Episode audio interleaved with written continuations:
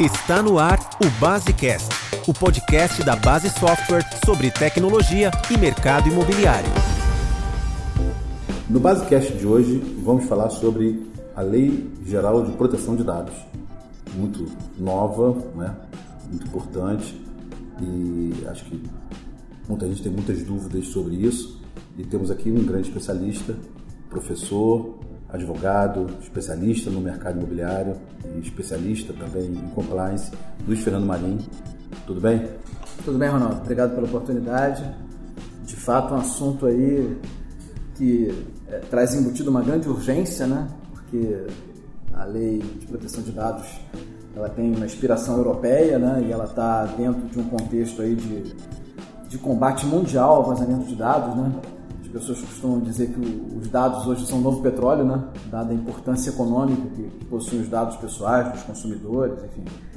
E vai entrar em vigor então, se tudo correr bem, né? Se não houver nenhuma prorrogação da, da vacatio legis, né? Que é esse período de, de, de adaptação da, da, da sociedade para uma lei nova, a vacatio legis da lei, da lei 13.709 de 2018, ela termina em agosto de 2020.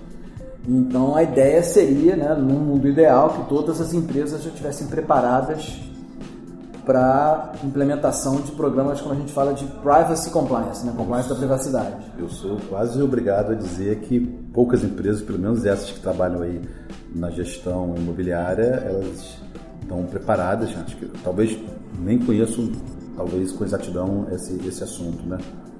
Acho que essa é, a percepção que você deve ter também. É verdade, é verdade. É, você pega, por exemplo, o conceito de dado, como está na lei, está né, tá lá no, no artigo 5 né?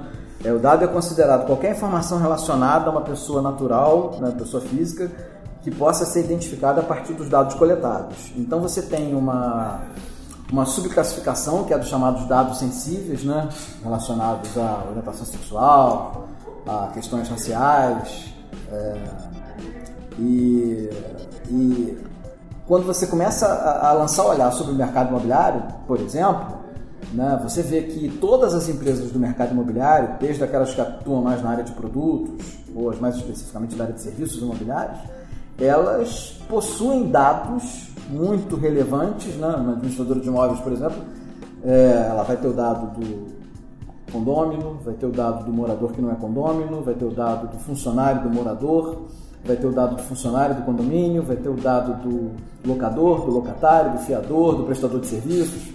Então, enfim, são muitos dados, né? É, então, como é que vai ser feito o tratamento desses dados, né? Como é que ela pode garantir que esses dados vão ser utilizados para a finalidade às quais eles foram fornecidos? Exatamente, né? exatamente. Então, por exemplo, eu sou locatário. Então eu faço um cadastro junto à administradora de imóveis, eu tenho meu cadastro aprovado, né? E eu começo então aquela relação locatícia né, com o locador, a administradora ali gerenciando aquela relação. E imagine que aquele meu dado vaze para terceiro sem a minha autorização, sem o meu consentimento, e aqui me gere algum problema, aquilo me gere algum dano. Obviamente eu vou tentar identificar da onde foi que ocorreu aquele vazamento. Se eu chegar à conclusão de que veio da administradora, né, obviamente vou tomar uma, uma, medida jurídica em relação a isso. É basicamente a, a ideia por trás né, é da proteção do dado pessoal. Então o que, que a lei cria? Ela cria a figura do tratamento dos dados, né, e é, eu não chamaria de assustadora, mas ela é muito abrangente, né, a ideia de tratamento como está na legislação. Então qualquer operação relacionada àquele dado, coleta, armazenamento, é, alteração, é, divulgação é considerado tratamento, né? E você tem o que a lei chama de controlador, que é exatamente a pessoa jurídica que recebe aquele dado e que é responsável, e é responsável por ele. Né?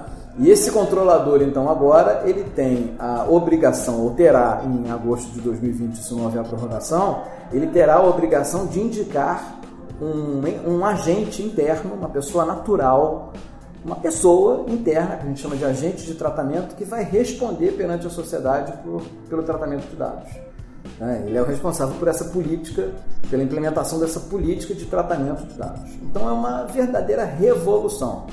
A ideia segundo a qual o dado é um capital da empresa, é um capital de terceiro que precisa ser protegido pela empresa, ele gera repercussão econômica positiva para a empresa mas dado o valor que ele possui na sociedade pós-moderna, na sociedade 4.0, como a gente fala, né, é, é, preciso que tenha um tratamento muito cauteloso a respeito desses dados.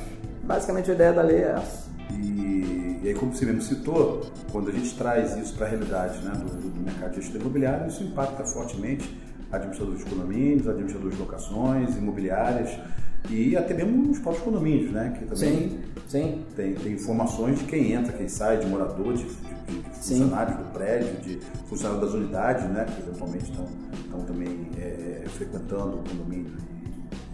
E muitas vezes também na grande maioria, por exemplo, na administração de condomínio, até do próprio perfil econômico do, do próprio condomínio, pelo valor que paga no condomínio, pela localização. Então, a gente tem aí uma série de, de informações que são é. que merecem realmente muita atenção. Né? Vou dar aqui um exemplo que nem é tão novidade assim, né? mas eu lembro que desde 20 anos que eu estou no mercado imobiliário, a gente tem aquela discussão sobre a divulgação da lista dos inadimplentes. Né? Que a nossa recomendação sempre é qual? A mais ortodoxa e conservadora possível. Você divulga o número da unidade inadimplente, nunca o nome do condômino inadimplente. Né? É direito do condômino que é credor daquele, daquele inadimplente saber a quantas anda a inadimplência daquela outra unidade. Mas você deve fazer isso de maneira objetiva, ou seja, qual é o objeto da dívida? Né? É a unidade qual o imóvel? A unidade inadimplente. É porque é a unidade que responde pela dívida e não a pessoa. Então é um exemplo bobo, mas que mostra como é que o dado pessoal precisa ser protegido em uma hipótese onde você tem um potencial lesivo muito grande, que às vezes é identificar como inadimplente quem não é, identificar como inadimplente quem já fez acordo, né, ou quem está pagando o acordo, que você até pode dizer que juridicamente é inadimplente, né, porque ele não recebeu ainda a quitação plena, mas ele não é é, eticamente assim, o inadimplente, porque ele fez um acordo. Então é um exemplo bobo de um dado pessoal que às vezes pode é, é, é fluir pelas mãos do controlador, né, no caso é a administradora de imóveis, e um dado extremamente sensível, né, que são quem são os inadimplentes, né, as pessoas inadimplentes. Mas tem outro, como você falou, né? A discussão em relação ao condomínio também é muito grande, o condomínio não é considerado pessoa jurídica né, no direito condominial tradicional, porque ele não está mencionado no Código Civil como espécie de pessoa jurídica. Mas você já tem muitos doutrinadores que dão esse tratamento para o condomínio. Né? E a lei fala que o controlador é uma pessoa jurídica. Então há quem fale hoje em dia que uh, os condomínios não estão alcançados pela LGPD, mas eu acho que é uma postura um tanto quanto Inclusive, temerária. o REINF, eles entendem o condomínio como sendo uma pessoa... Pois é, o mercado já trata como tal, né? o governo trata como se pessoa jurídica fosse, é, e principalmente no condomínio empresarial. Você tem um centro de interesses coletivos empresariais, né? totalmente voltados para o lado profissional, quer dizer, é um pouco provável que que o judiciário, quando for se debruçar sobre essa questão, não trate o condomínio como se pessoa jurídica fosse. Então, é basicamente o, o, o conselho que você dá, não é, Luiz, é que as empresas comecem a olhar um pouco mais atentamente para esse assunto, né?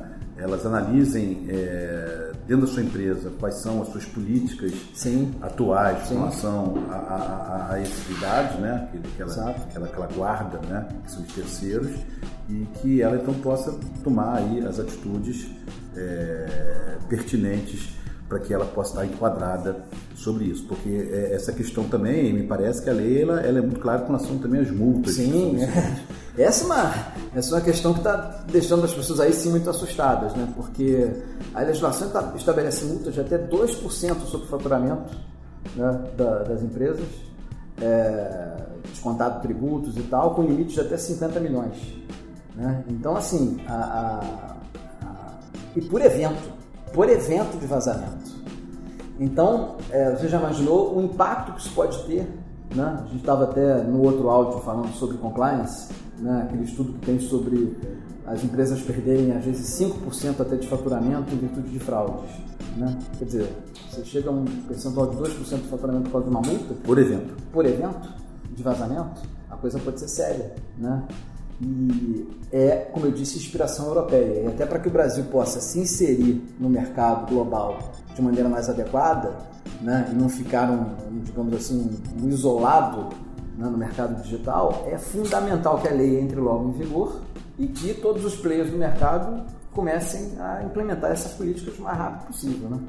Bom, gente, é, é o que, é, antes de mais nada, eu queria deixar gravado aqui para vocês, é, que vocês possam ver o, o, outro podcast sobre, sobre compliance, com o Luiz Fernando Marinho também, e os, os dois vídeos também sobre compliance e sobre Lei Geral de Proteção de Dados. Acho que esse é um conteúdo muito interessante, muito rico, que acho que abre aí uma, uma, um caminho para que a gente comece a pensar um pouco sobre esse assunto.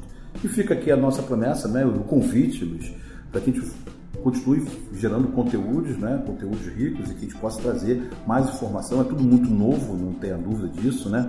Mas que acho que a gente tem que dar os primeiros passos. Acho que essa é a, é a, é a, é a lição que fica, né? É. é não ficar esperando e a lei para começar a fazer o que, o que deveria começar Sem a ser dúvida. feito com muito mais planejamento, com muito mais calma. Sem dúvida.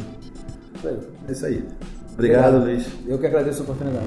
Gostou do podcast? Não esqueça de assinar gratuitamente em www.basesoft.com.br podcast para receber os novos episódios automaticamente no seu celular. Ah, só mais um recado. A Base Software está no Facebook, Twitter e LinkedIn, além de postar matérias, notícias e vídeos no Base Blog. Veja como acompanhar nosso trabalho em www.basesoft.com.br.